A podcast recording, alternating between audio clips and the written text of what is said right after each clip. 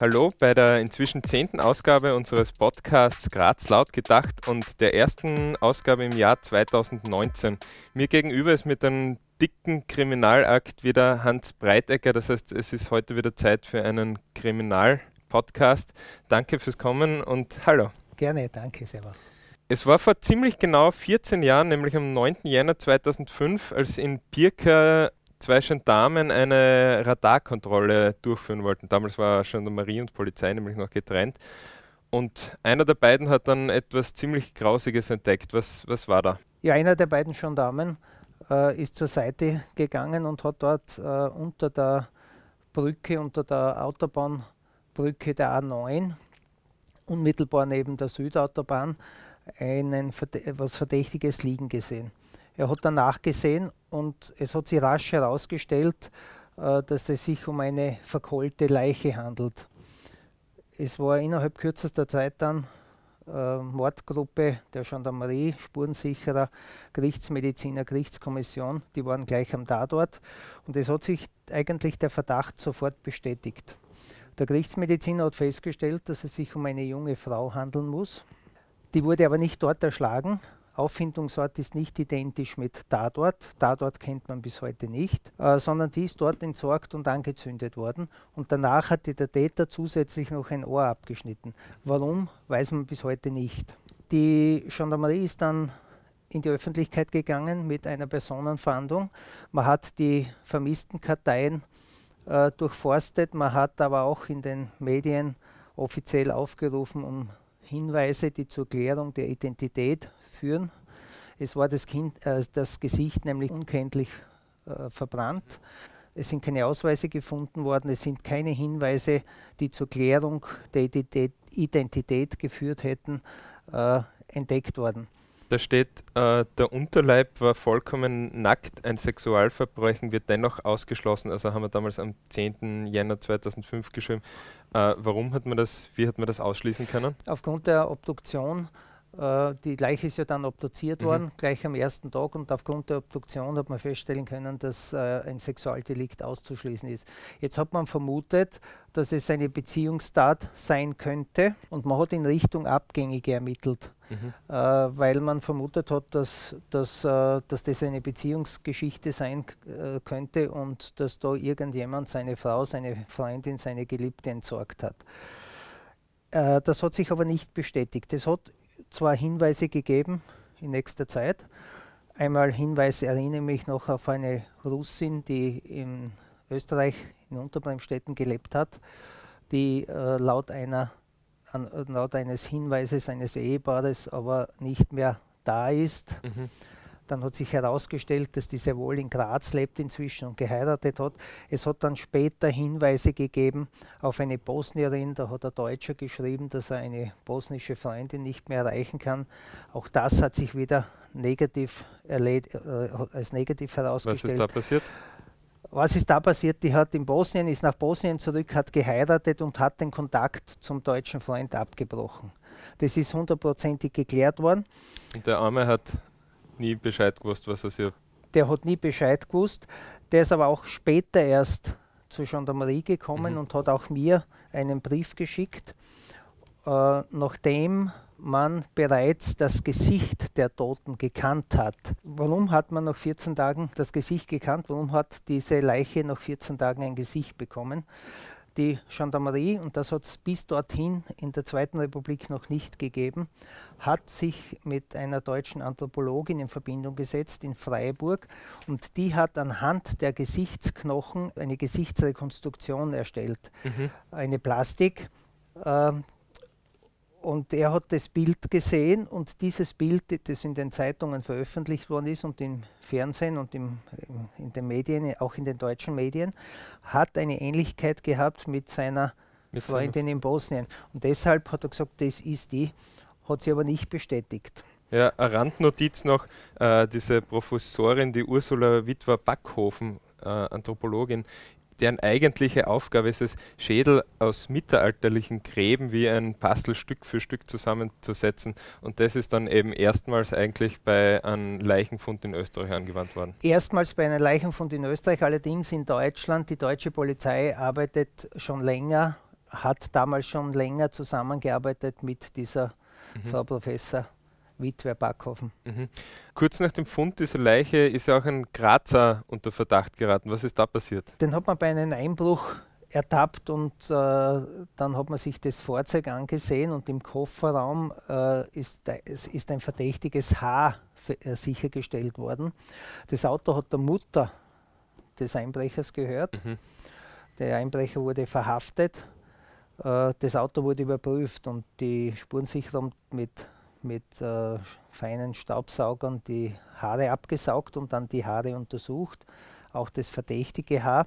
Und dann hat sich herausgestellt, äh, die DNA sozusagen, die DNA, die man, die man äh, durchgeführt hat, die Untersuchung hat dann äh, diesen Burschen entlastet, weil äh, das Haar war kein Menschenhaar, sondern ein Hundehaar. Mhm.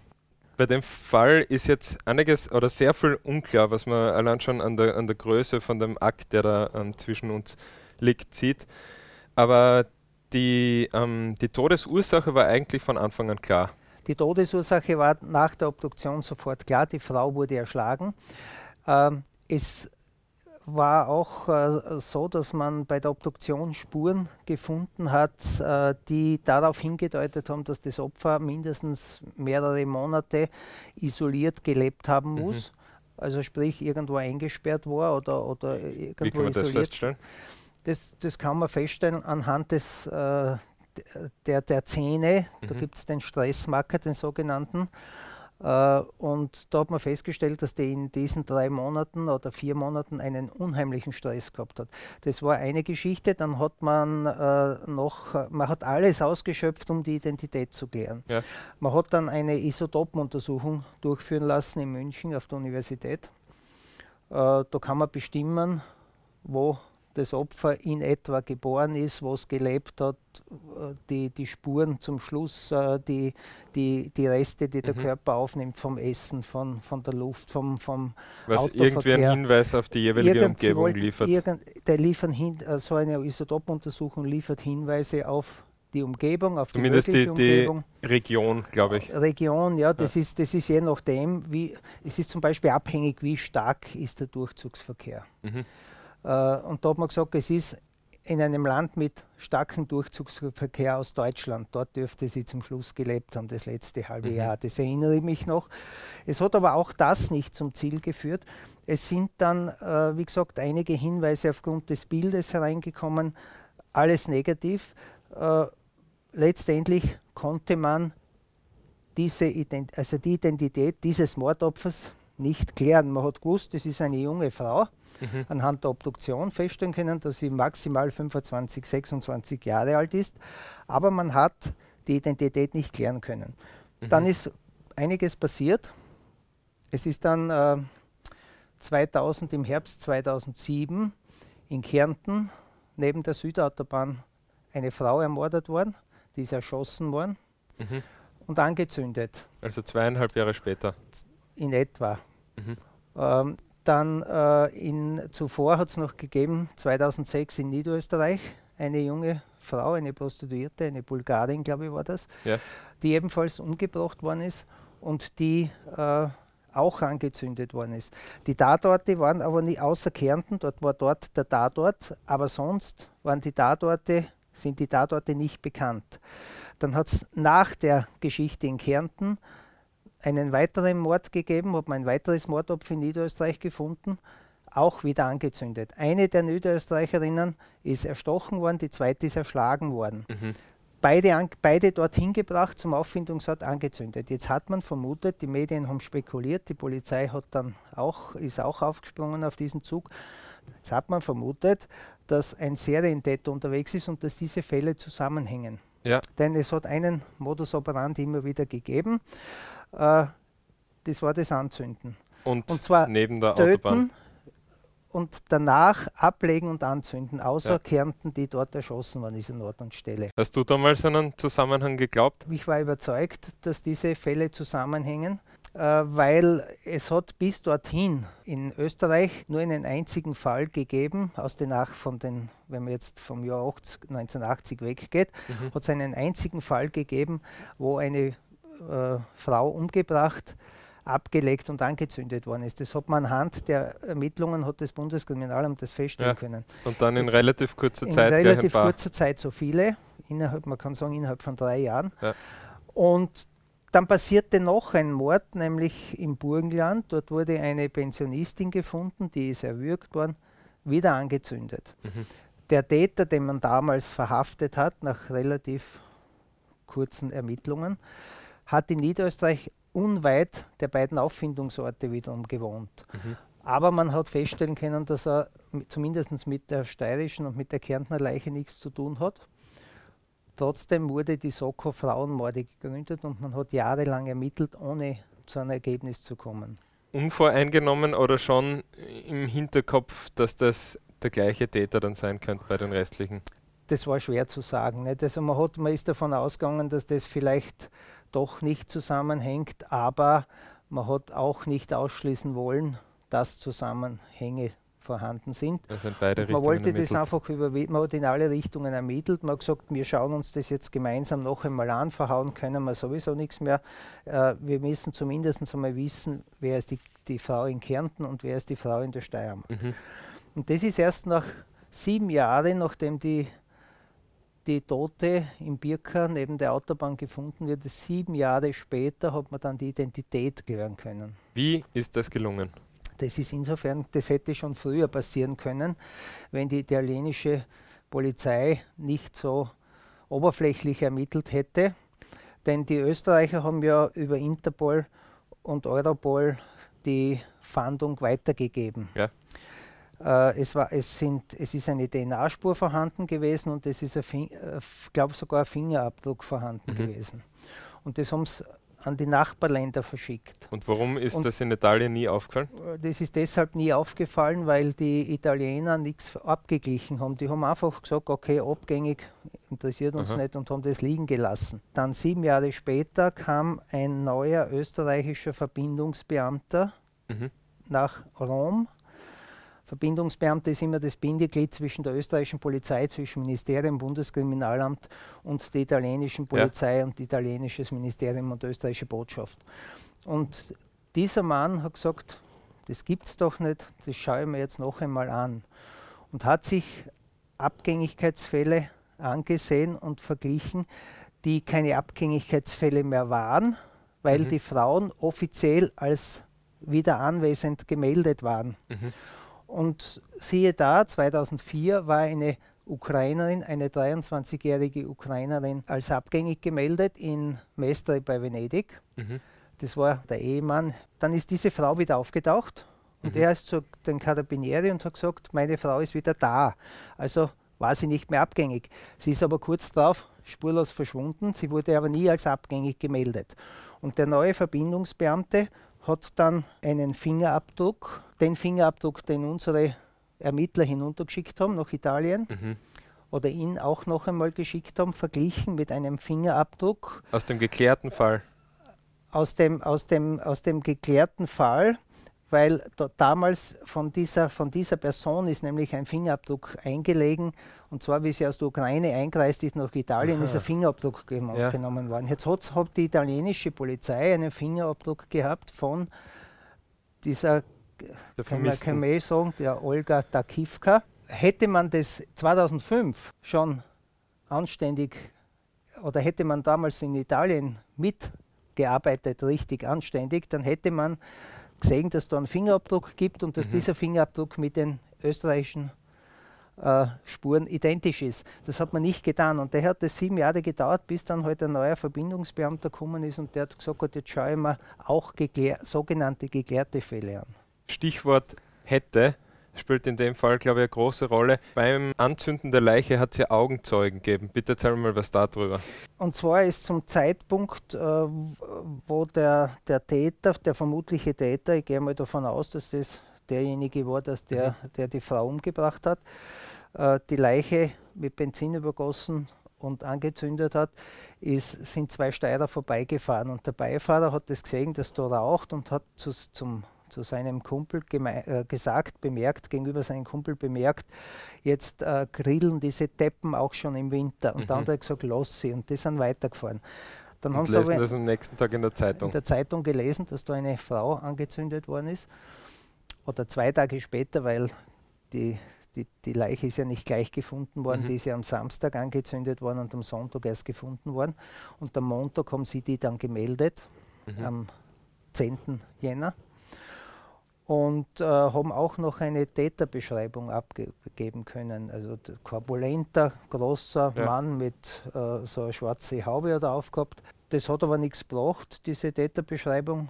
Später allerdings ist man dann auf eine Person gestoßen, nachdem die Identität geklärt war. Dann springen wir wieder nach vor ins Jahr 2012, sieben Jahre später, eben nach dem Fund der verkohlten Leiche. Wie ging es da weiter? Der Ehemann in Mestre bei Venedig, der dort gelebt hat noch, ist äh, befragt worden zur Abgängigkeit seiner Frau seinerzeit. Dann ist er gefragt worden, wo ist seine Frau jetzt? Da hat er keine Erklärung äh, abgeben können. Mhm.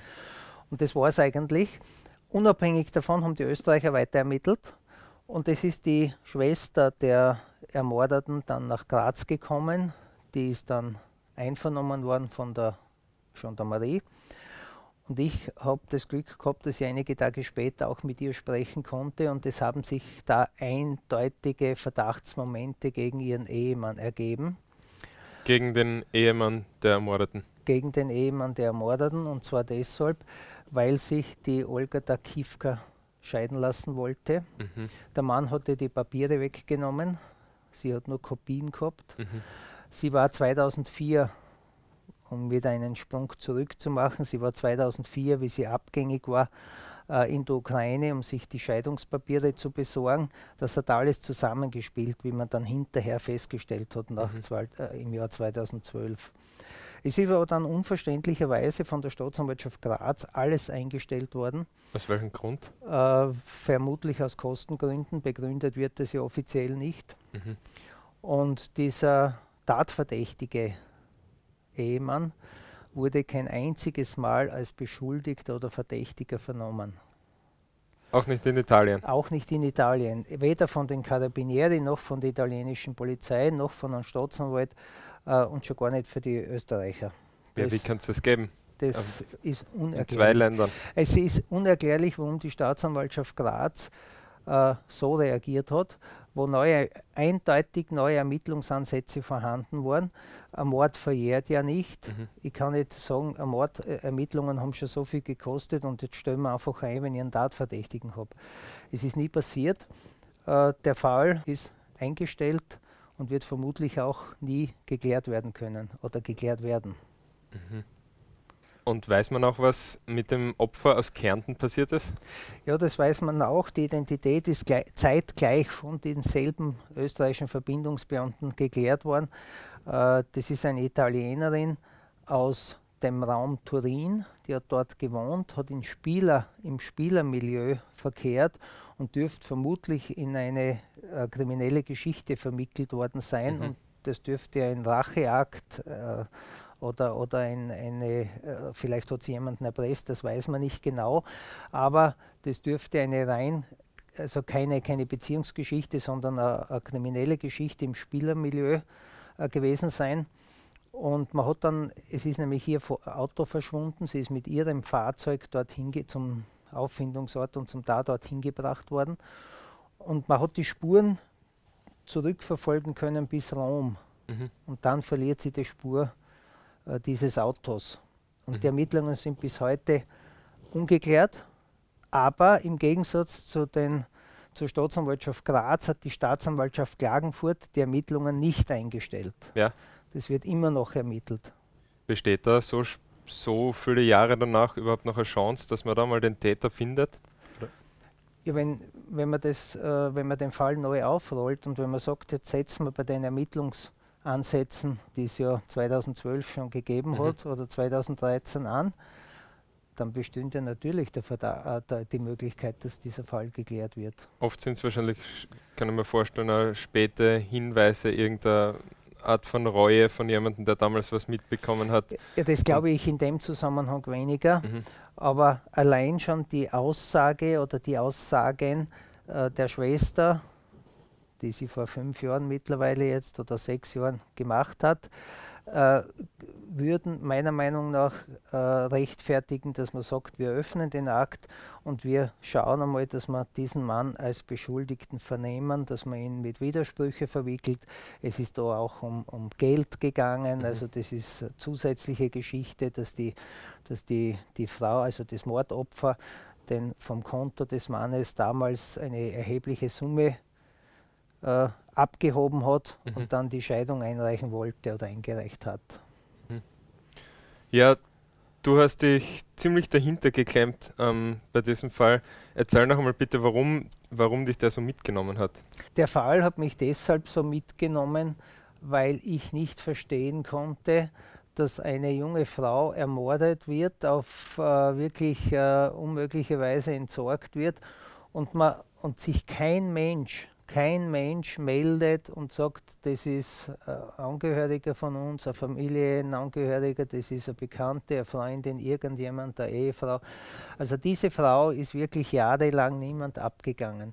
Jetzt kann man vielleicht erklären, warum sich die, die ukrainische Familie nicht gemeldet hat. Die wusste ja nicht, dass äh, da eine Leiche gefunden wurde. Uh, und die hat zwar keinen Kontakt gehabt mit der Tochter, haben aber gedacht, dass die halt sich scheiden haben lassen mhm. und dass der Kontakt abgerissen ist mit der Familie. Uh, die, die wohnen irgendwo in der Ukraine, entlegen, in einem entlegenen Ort. Es hat damals Unruhen gegeben in der Ukraine. Das ist, äh, es waren die Umstände, die Österreicher wollten, die Steirer wollten auf, hinfahren, ermitteln in der Ukraine, ermitteln, äh, ist dann nicht gegangen. Es hat da diese, diese ganzen Unruhe geben, den, den, den Krieg im Land. Und es ist eigentlich äh, alles im, im, im Leeren, ins mhm. Leere gegangen. Mhm. Äh, lediglich, wie man dann gewusst hat, wer diese Frau ist und wie man mit der Familie Kontakt aufgenommen hat, hat sie bestätigt, dass sie die länger nicht gemeldet hat, die Olga Dakivka. Mhm. Und dann ist die Schwester heruntergekommen. Und mir hat das deshalb also sehr beschäftigt, weil ich mir gesagt habe, wie eh schon erwähnt, äh, es kann nicht sein, dass eine junge Frau niemanden, wo es keine Hinweise gegeben hat, dass die äh, Prostituierte ist, die hat es ja nie gegeben, hat, ist ja nie davon ausgegangen, dass das eine äh, Prostituierte ist. Also ein quasi zufälliger Mord gewesen. So ja. ist es nicht. Äh, und, und dass sich da niemand meldet und man immer wieder äh, sagt, ja, ist halt so, mhm. das war mir zu wenig. Und mhm. deshalb habe ich immer wieder geschrieben darüber, ich habe das immer köcheln lassen. Ich habe ja jahrelang geschrieben und wenn, wenn immer wieder versucht, ein paar neue Aspekte äh, hineinzukriegen, dass die Geschichte wieder äh, den ja. Leser interessiert.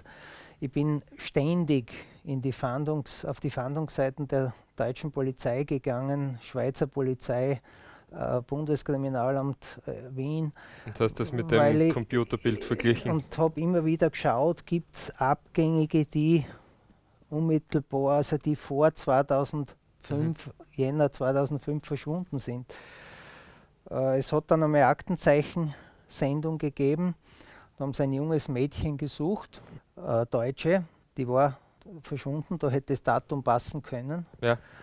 Und dann hat mir mal ein Mordermittler angerufen, der war im Auslandseinsatz und hat gesagt, hast du die Aktenzeichensendung gesehen? Sage ich, ja, wieso? Ja, vergleiche mal das, die Abgängige mit unserem Bild. Mhm. Und das war wirklich eine Ähnlichkeit da und er hat dann auch die deutsche Polizei eingeschaltet. Das ist überprüft worden, nur es war auch negativ wieder. Mhm. Und um vielleicht so einen schrecklichen Fall auch, ähm, so blöd das jetzt klingt, aber was Positives abzugewinnen, hat die, ähm, haben die österreichische Kriminalistik hatte irgendwelche Lehren daraus ziehen können? Das weiß ich nicht. Es hat äh, bisher keinen ähnlichen Fall äh, gegeben. Äh, keine Ahnung, ob man, ob man jetzt ständig, äh, ich habe nichts gehört, dass man, dass man ständig jetzt äh, Isotopuntersuchungen macht und, und äh, Gesichtsrekonstruktionen.